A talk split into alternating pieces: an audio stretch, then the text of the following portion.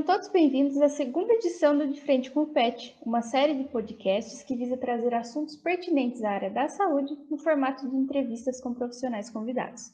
Eu sou a Petiana Amanda e abordarei um assunto muito importante para os acadêmicos, que é a integração entre a odontologia e a população trans no Brasil.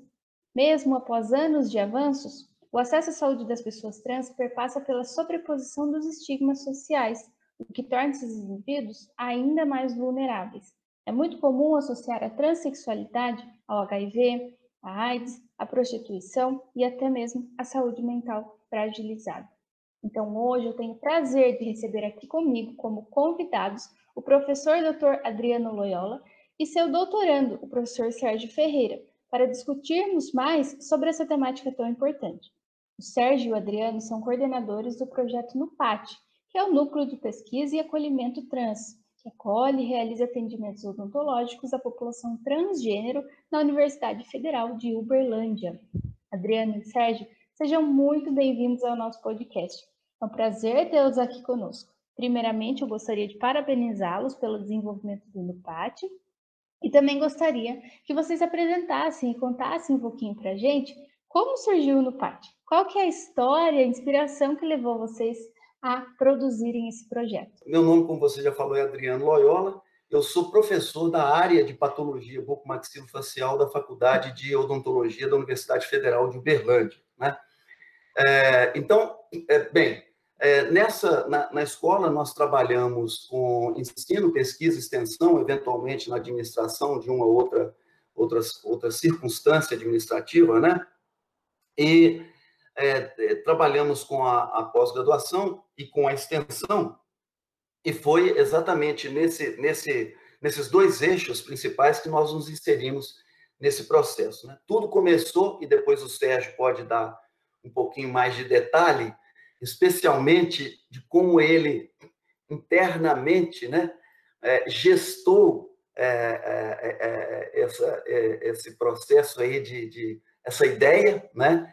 É, pelas experiências, pelo histórico dele também de envolvimento com a saúde de populações vulneráveis, né? Mas tudo começou com o contato, né, do Sérgio comigo, mediado por uma aluna nossa, então aluna, né, é, sobre a possibilidade dele trazer para cá um projeto, né, um projeto de saúde é, de pessoas transgênero, né? Então, é, nesse contato, o Sérgio me expôs é, o, o, projeto, né, a ideia dele. Nós conversamos, assim, eu acho que nós ficamos, não sei se foi perto de 30 dias conversando, não sei se foi, se chegou a tanto, mas eu acho que foi por aí, né, Sérgio?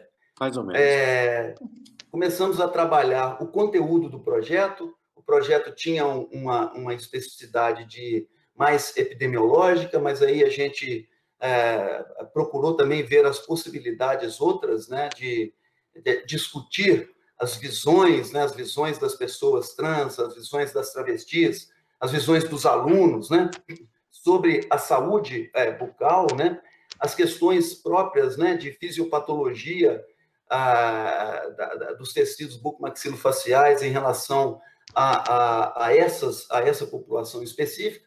Montamos um projeto e começamos, então, a partir do que você sabe, né, mandar para o comitê de ética, tentar fazer aprovação, correções, etc. Mas nós julgamos é que seria muito importante que a gente, para alcançar os objetivos, depois também o Sérgio pode contar algumas questões que aconteceram nesse, nesse meio do caminho, é, que nós montássemos é, um, uma, uma, uma estrutura, vamos dizer assim, de atendimento para que essas pessoas que fossem participar do, do projeto se sentissem incluídas né, nesse, né, na, no serviço de saúde, nesse, é, nesse atendimento. Então, a partir daí, né, nasceu o projeto de extensão e o núcleo de acolhimento e pesquisa trans ele foi criado, né, é, registrado devidamente no CNPq, para desenvolver administrativamente, né, pedagogicamente e é, pesqui e, a, e, e, do ponto de vista de, de, de pesquisa, né, as ações é, é, do grupo. Então, todas as questões que são trabalhadas né, é, pelo grupo, elas é, são, vamos dizer assim, trabalhadas reconhecendo o NUPAT, que é o Núcleo de Acolhimento e Pesquisa Trans, como mediador né, é, desse processo. Sérgio, fique à vontade. Bom, é, o Adriano, faço das minhas palavras, né, as palavras do Adriano, professor Adriano. É, acho que ele explanou bem como é que se, como é que começou tudo, mas eu gostaria de falar um pouco sobre a inspiração que levou ao nascimento desse projeto. Né? É, eu me chamo Sérgio Ferreira Júnior, né? Sou, me formei em odontologia em 89, 1989, na Faculdade de Três Corações, e na época da clínica é, coincidiu com a, com a, pandemia da AIDS, né? É, eu era eu era estava na graduação ainda e a AIDS surgiu e é, a movimentação toda de docentes e discentes em relação a, a, a, essa nova pandemia me assustava um pouco, porque além do medo do HIV, eu percebia, tanto com professores quanto com alunos, um preconceito imenso com as populações mais atingidas pelo HIV naquela época. Né?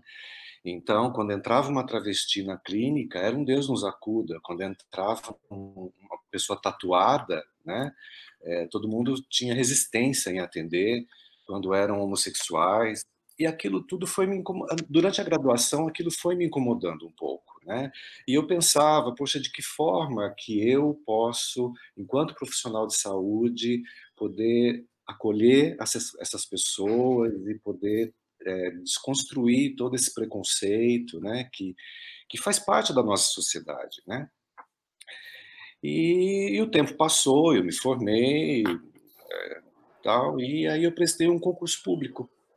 E eu fui trabalhar numa cidade próxima de Campinas, onde eu moro, é, chamada Santa Bárbara do Oeste. E quando eu cheguei lá para trabalhar, é, logo no, no primeiro dia, auxiliar de odonto me disse: Olha, tem um paciente aí para você atender mas ele você tem que usar duas luvas. E eu falei, mas por que eu tenho que usar duas luvas? Ah, porque ele é aidético, né? Quando ela falou aidético, aquilo doeu no meu ouvido, né? Porque é uma palavra carregada de preconceito, discriminação, é uma palavra que não existe, né? O correto é se falar doente de AIDS ou soro positivo para HIV, mas aidético nunca.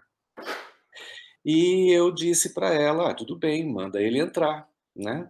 E ela me disse, se você, é, a gente não atende a idéticos aqui na cidade, a gente tem que mandar para Piracicaba. E eu falei para ela, não, manda ele entrar, eu vou atender. E ela disse, então, é, se ele entrar, eu saio, né? Porque ela era evangélica. E aí eu disse, bom, então, então sai, né? e ela ficou muito brava comigo, ela pegou a bolsa, foi embora, tal, e eu atendi esse paciente. Ele se chamava Rogério. E aí ele sentou na minha cadeira, minha cadeira odontológica, e disse: "O senhor é novo aqui, né?" Eu falei: "Sou". Ele disse: "Olha, é a quinta vez que eu procuro esse postinho com dor de dente e dentista nenhum põe a mão em mim só me dão diclofenaco. E agora, além da dor de dente, eu estou com dor de estômago. E eu fiquei sabendo que tinha um dentista novo e vim aqui para ver o que, que o senhor pode fazer por mim. E eu tenho HIV, né? Tenho, tenho AIDS. E os dentistas não põem a mão em mim. Quando eu examinei né, a boca do paciente, realmente estava em estado muito crítico. E eu então mediquei e pedi para que ele retornasse uma semana depois. Tudo bem, foi embora, auxiliar não lavou o instrumental, eu tive que lavar, né? Aquela, aquele clima todo, eu recém-chegado no serviço, enfrentando uma situação dessas, né? No dia seguinte, eu chego para trabalhar e tinha um aviso na porta do consultório. Né? Doutor Sérgio, comparecer na prefeitura municipal, falar com a coordenação da saúde bucal. E quando eu cheguei lá, a coordenadora da saúde bucal é, confirmou que a auxiliar tinha me dito, né, que os pacientes com AIDS, com HIV/AIDS, eram transferidos para Piracicaba para serem atendidos lá na faculdade de odonto. E aí eu questionei, né? Eu falei, mas por quê? O SUS é para todos, né? Não tem essa diferença. Ela falou, não, aqui no município a gente não tem paciente com AIDS. Quer dizer, era uma mensagem subliminar dizendo que não havia notificação dos casos de HIV, que não havia nenhuma organização para atender essas pessoas. Então, a política municipal era de expulsão essas pessoas para os municípios maiores. Né? Bom, para encurtar um pouco a história, eu comprei uma briga para atender esse paciente. Né? E, passado algum tempo, eu comecei a ter uma clientela soropositiva lá no postinho. E aí, diante disso, a coordenação voltou atrás e, e aí me transferiu para um centro de saúde, onde existia um, um, médico infectologista, porque a preocupação agora da coordenação era no caso de eu me acidentar, né, ter um acidente pérfuro-cortante. E eu fui. E passado algum tempo, é, a referência para o atendimento odontológico era, era, era comigo, né, no serviço, e eu comecei a ter, então, uma clientela ali, não é não grande, mas uma, uma clientela soropositiva. E, passado algum tempo, o Ministério da Saúde tinha detectado que alguns municípios, em vários estados do Brasil, não davam resposta à epidemia do HIV/AIDS. Isso era 2001. E o município que eu estava era um deles. Então, é, eles não, não, notificavam, eles não, não, não se estruturavam, e o Ministério da Saúde detectou essa falha. E ao invés de punir os municípios, o Ministério, então, decidiu é, investir né, em dinheiro para que esses municípios se organizassem. E aí, é, o secretário de saúde, na época, não, não enxergava ninguém na rede pública que tivesse um perfil para atender esses pacientes. E me chamou para ser o coordenador desse programa. Então, foi aí que houve uma, uma, uma, mudança de rota na minha vida, né? Porque eu tive que aumentar minha carga horária no município, com isso eu fui me afastando do consultório, e, e, fui ficando encantado com a possibilidade de atuar na saúde pública, porque a minha formação como dentista, como profissional de saúde, na saúde pública era muito pequena. Né? Na, na, na nossa formação, a gente é preparado para trabalhar no serviço privado, não no serviço público. Né? Então foi um novo universo, um novo mundo, e isso me encantou e eu fiquei muito, muito interessado por aquele universo todo. E aos poucos eu fui fazendo as capacitações do Ministério da Saúde, eu fui participando de reuniões e, e tal, e, e, me fixei naquele município como coordenador do programa de AIDS. Então, eh, consegui fazer uma, uma, uma parceria com a Secretaria de Educação, com a, parceria, eh, com a Secretaria de Esportes, eu tinha uma, um trânsito muito grande entre os departamentos e a gente conseguia fazer campanhas de prevenção, distribuição de camisinhas, parcerias com as escolas, palestras. E tudo isso era muito, muito novo para mim e muito, muito, muito motivante, né? Bem, é, passado algum tempo mudou a gestão desse município, eu acabei saindo de lá e, e aí a Secretaria de Estado da, de São Paulo, reconhecendo todo o trabalho que havia acontecido naquele município, me indicou para assumir o mesmo cargo num outro município chamado Hortolândia, aqui é, é, São Paulo, na região de Campinas. E em Hortolândia tinha um, um, um, presídio, tem um presídio, um dos maiores presídios do estado de São Paulo. E, e, e fazia parte do projeto do, do programa de AIDS, trabalhar essas questões no âmbito prisional, tanto com funcionários de presídio quanto com os presidiários. E, novamente, eu fiquei encantado com a possibilidade, né? Porque é sair da boca, né, Amanda? É, é a gente ir para um âmbito maior, né? É a gente se sentir profissional de saúde, é a gente ter um acesso a outras coisas. Então eu comecei a fazer esse trabalho de prevenção do HIV/AIDS no presídio e lá eu via como que as travestis eram tratadas, né? E aquilo me, me incomodava, aquilo me, me, emocionava, né, de ver aquilo tudo. Bem, é, nesse meio de tempo, a Unicamp ofereceu um curso de epidemiologia do HIV/AIDS e tuberculose para profissionais é, da saúde pública, e a minha chefe, na época, me indicou para fazer esse curso. Quando eu cheguei lá e disse que trabalhava no presídio, a professora ficou encantada com a possibilidade de ter uma pesquisa sobre tuberculose no presídio. Né? E aí ela me acenou positivamente para que eu fizesse um mestrado na saúde coletiva da Unicamp com essa pesquisa, né? Uhum. Então, eu, eu, terminei o mestrado pesquisando conhecimento, atitudes e práticas sobre tuberculose no sistema prisional e rede pública de saúde. E depois eu tive a oportunidade, é, nessa mesma época, o Ministério da Saúde também detectou que a população de travestis e, e, e trans é, tinha uma alta incidência de infecção pelo HIV/AIDS. E aí o Ministério tinha muita dificuldade de, de trabalhar a prevenção com essa população. E então o Ministério começou a financiar encontros de travestis transexuais, congressos, né? E como coordenador de programa, eu tinha acesso a esses eventos. E eu fui, então, em vários eventos da organização civil de travestis, né?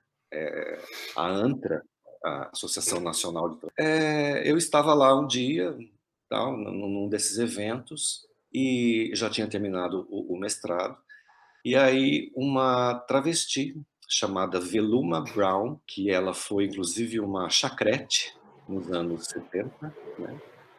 ela pega o microfone e conta a passagem dela pelo hospital público no Rio de Janeiro, enquanto travesti portadora de HIV, ou melhor, doente de AIDS, com uma co-infecção é, com a tuberculose. E, e, e, e, o, e, o, relato dela me emocionou demais, porque foi, foi muita humilhação, muita tristeza, né? O indivíduo ser, ser colocado no, no chão de um corredor de um hospital, uma mulher trans colocada no, no, no chão de um hospital, é, com a camisola é, com abertura na frente, né? Sendo, sendo, eh, sendo ridicularizada, sendo. E, e depois a, a, resposta do hospital né, em relação a esse caso. Então, aquilo me emocionou muito, porque eu fiquei pensando, poxa, as coisas já são tão difíceis para as travestis, imagine, né, com HIV, com tuberculose, dentro de um hospital, ainda passar por tudo isso. E aí me veio a ideia de, de pesquisar é, a tuberculose entre travestis né, e mulheres trans. E aí eu levei essa ideia para o professor Pericles Alves Nogueira, da Faculdade de Saúde Pública da USP, é, com a ideia de um projeto de pesquisa. E ele é, aceitou, né, é, me orientou no doutorado, então aí eu fui pesquisar mais, mais próximo né, dessa população e concluir. Então, a, a motivação né, que eu tive para esse projeto foi a Veluma, né? E foi a vontade de, enquanto profissional de saúde, não apenas um dentista, né, mas um profissional de saúde, dentro de uma estrutura pública, de poder fazer algo para que a realidade dessas pessoas é, fossem diferentes. E aí, felizmente, encontrei a parceria com o professor Adriano, que também a gente tem mesmo, a mesma afinidade de pensamentos, né? E eu estou muito feliz que a gente abriu, então, a primeira clínica odontológica no Brasil voltada para, pessoas trans, né? Lá na, na UFO. Uma outra pergunta que eu gostaria de fazer é qual a percepção dos transgêneros sobre os profissionais da odontologia? Porque o doutor Sérgio comentou, né, que antigamente é, o, o, paciente dele chegou até ele é, com medo, com, com a sensação de que ele já tinha uma experiência ruim, e eu acho que isso acabou ficando ao longo dos anos. Então, eu queria saber qual a experiência de vocês em relação a isso, né? O que, que o paciente transgênero fala para vocês que ele sente, como ele se sente em relação ao atendimento odontológico, quando ele recebe um atendimento diferenciado. Tá, nós, nós podemos dividir isso em duas situações. Se o Sérgio me permite, se ele quiser depois é, é, modificar isso, fique à vontade. A situação real que nós, nesse pequeno tempo, é, tivemos de experiência com as pessoas, né, que nós atendemos, e aquilo que é decorrente de projetos que nós montamos, né, é, juntamente com o CRAST, né, então nós aqui do NUPAT com o CRAST, é, sobre as questões específicas de percepção, né. Então, o, o que a gente viu, e aí eu, eu peço ao Sérgio que a qualquer momento ele fique à vontade para falar, né, que algumas situações é, ele vivenciou particularmente, é, em função de que nós montamos um, é, uma, uma estrutura é, de forma que as pessoas pudessem ter um contato, né, é, via telefone, né, para agendar, para esclarecer dúvidas, etc. Então, o Sérgio também pode dar alguma contribuição nesse sentido. Mas é, um aspecto muito importante é, que nós é, percebemos no, nessa, nessa experiência é o quão importante é você estabelecer uma relação de confiança despertando afetividade, né? Obviamente despertando sensibilidade que se traduz em afetividade. Então, quando você abre as portas da instituição, acolhe essas pessoas, informa para elas o que, que significa aquilo que nós estamos fazendo, qual é a amplitude da possibilidade do atendimento, né, que será dada, como esse atendimento vai ser feito, é, como você trata, como você conversa, né, respeitando, né, as individualidades, respeitando a, a, o, no tratamento as pessoas, quer dizer, você chamando as pessoas, né? Eu sei que tem até uma, uma questão aí, em um determinado momento que você vai é, levantar, tratando as pessoas pelo nome com, as, com o qual elas gostariam de ser tratadas, identificando-as com o gênero que elas querem tratar. Não aquele negócio, né? Olha, ah, como é que é seu nome? É Magali. Ah, mas aqui está falando que é João Pedro. Ô, João Pedro, não, não é assim. Né? A pessoa, ela é o que ela é, né? o que ela se sente ser. Então, é a partir daí, é, desse acolhimento e com essa abordagem diferenciada, né? especialmente mostrando para ela, olha, vocês têm direito disso aqui. Né? A instituição tem o dever de acolher vocês. Mas não é por causa do dever que a gente não exclui a, a possibilidade de manifestar para vocês que nós estamos com vontade de atender a vocês, porque nós sentimos que é necessário, que vocês merecem, né? Vocês têm direito de ser atendidos, né? Então, tudo isso, né, nesse processo de acolhimento, era passado para eles, né? E passado para eles, assim, olha, gente, nós temos condição de fazer isso, não fazer aquilo, né? E durante o, o, o processo ali, né, nós vimos, assim, uma transformação extremamente significativa pessoas que entravam, né? Fazendo uma analogia com. Hoje as pessoas têm muita essa coisa do, das analogias, né? Com o animal, né?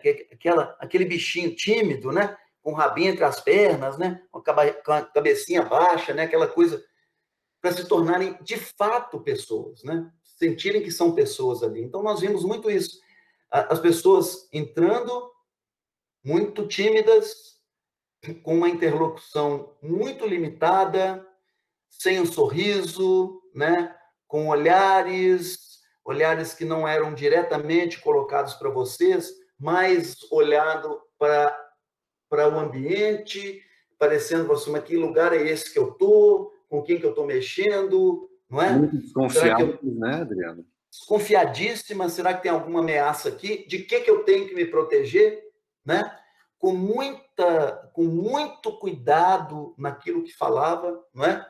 é alerta para qualquer tipo de coisa, né? É como aquela, é, é, é, fazendo uma analogia com o animal, aquele animal que leva muita surra, que é muito maltratado, quando ele, né? Quando chega alguém, o animal já fica, né? Então é assim também com o ser humano, mais ainda porque ele tem um recurso racional de colocá-lo ainda mais outras questões que, né? Que fortalece esse sentimento de resistência, né?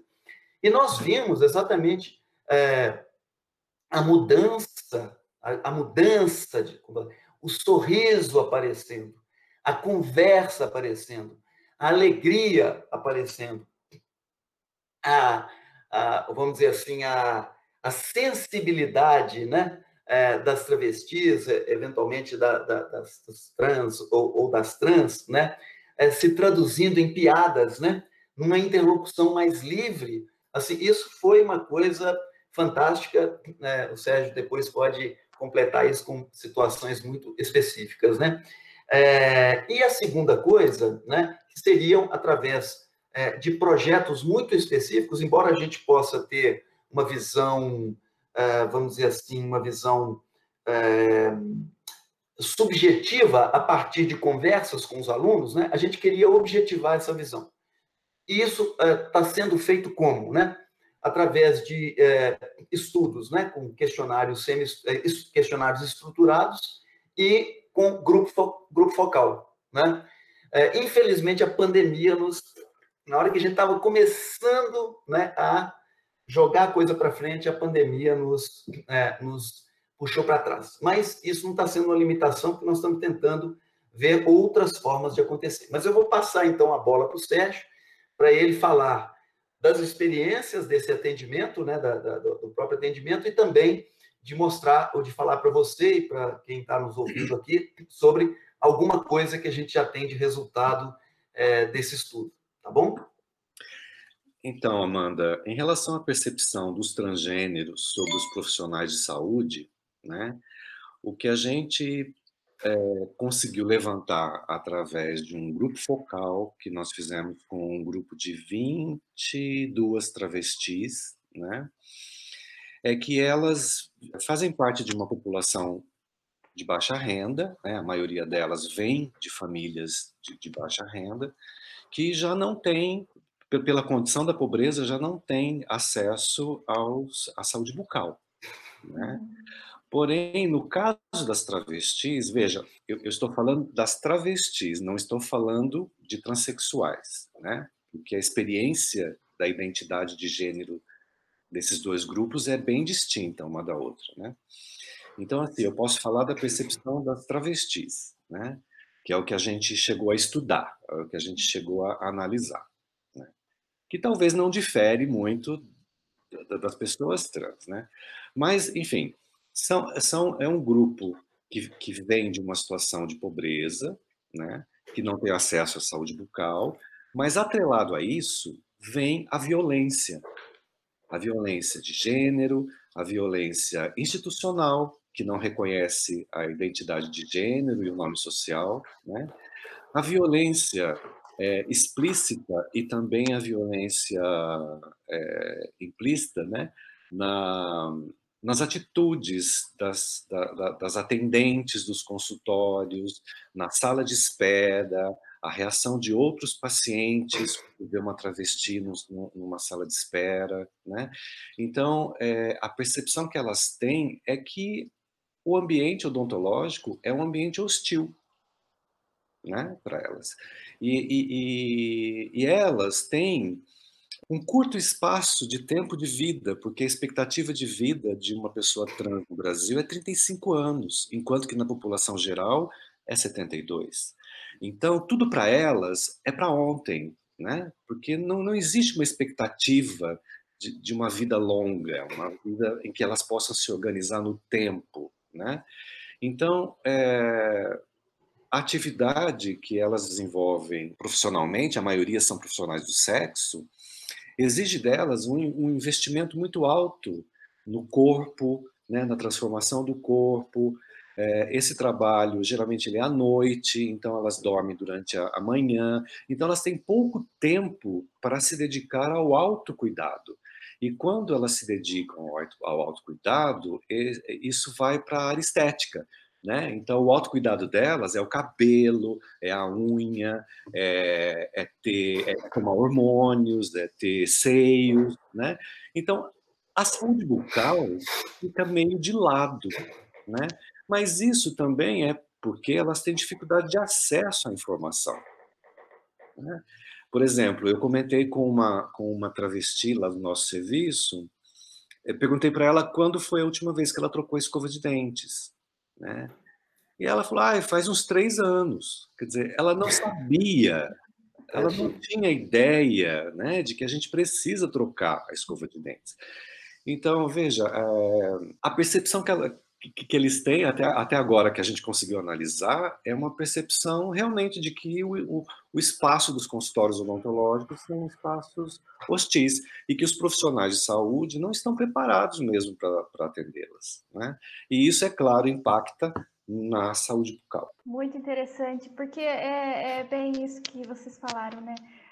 O, os pacientes eles enxergam a gente só como ah, vai cuidar da minha boca e, e, pronto. E a gente tem essa capacidade de promover saúde em todos os aspectos. A gente estuda para isso, né?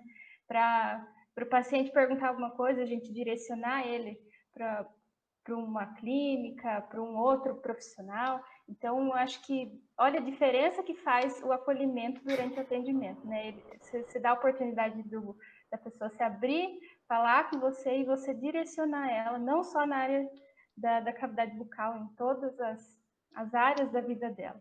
E vou aproveitar esse gancho e eu queria saber também a respeito de como vocês é, conversam com os alunos, como que vocês capacitam eles para realizar esse atendimento? Quais são as orientações? Porque esse é um público específico, então eu acredito que as orientações também têm que ser específicas, né? Vamos começar agora pelo Sérgio. Pode ficar à vontade, Sérgio, para a gente alternar um pouco. Bom, é, primeiro que a gente fez uma capacitação né, com os alunos, explicando o que é gênero, o que é diversidade sexual, quais são é, as identidades né, é, sexuais presentes na nossa sociedade, né? E, e, a partir daí a gente começou então a estudar as portarias do, do, do Ministério da Saúde, né? É, as leis que foram é, aprovadas nesse sentido, é, e também o compartilhamento de leituras, né? Então existe um, um livro muito interessante que se chama Ambulare, que é do professor é, Marco Aurélio, Marco Aurélio Prado Máximo, que ele relata a experiência dele enquanto psicólogo durante um ano no ambulatório trans de Uberlândia. Né? Então, é, a gente fez essas leituras, a gente leu esses documentos, e, e foi a partir daí que a gente conseguiu é, capacitar os alunos e sensibilizar os alunos para esse atendimento clínico. Muito legal. É, Para finalizar aí a nossa conversa, e tendo em vista que já foi muito falado que, é, que o público transgênero, as travestis, elas apresentam especificidades né, aí na, na sua saúde, eu queria saber de vocês se há alguma especificidade na saúde bucal dessa população. Muito bem, nós também queremos saber. Na verdade, nós não temos, né, em termos de saúde bucal, a gente não tem absolutamente nenhuma informação objetiva sobre isso. Né? A gente sabe que o processo é, de transição, que envolve hormônio, e o próprio reconhecimento né, do gênero pelo paciente, está associado a determinadas circunstâncias. Né? Então, quer dizer, a, a, a ação do hormônio, da hormonização cruzada, ela interfere, sim, né? Há uma fisiopatologia associada com esse processo, né? Que, inclusive, Amanda, vai ser abordada na primeira palestra que nós vamos ter agora, nessa série de palestras que eu comentei com você, e seria interessante se vocês pudessem participar, vai ser abordada pela doutora Tassiana, né? É, que é a, uma das componentes do CRASH, ela é endocrinologista do, do, do CRASH, ela vai falar para a gente sobre a hormonização né, cruzada, vamos dizer assim, que fica mais fácil de, de entender, e, e, suas repercussões, né? Como isso acontece, quais são os seus efeitos, né?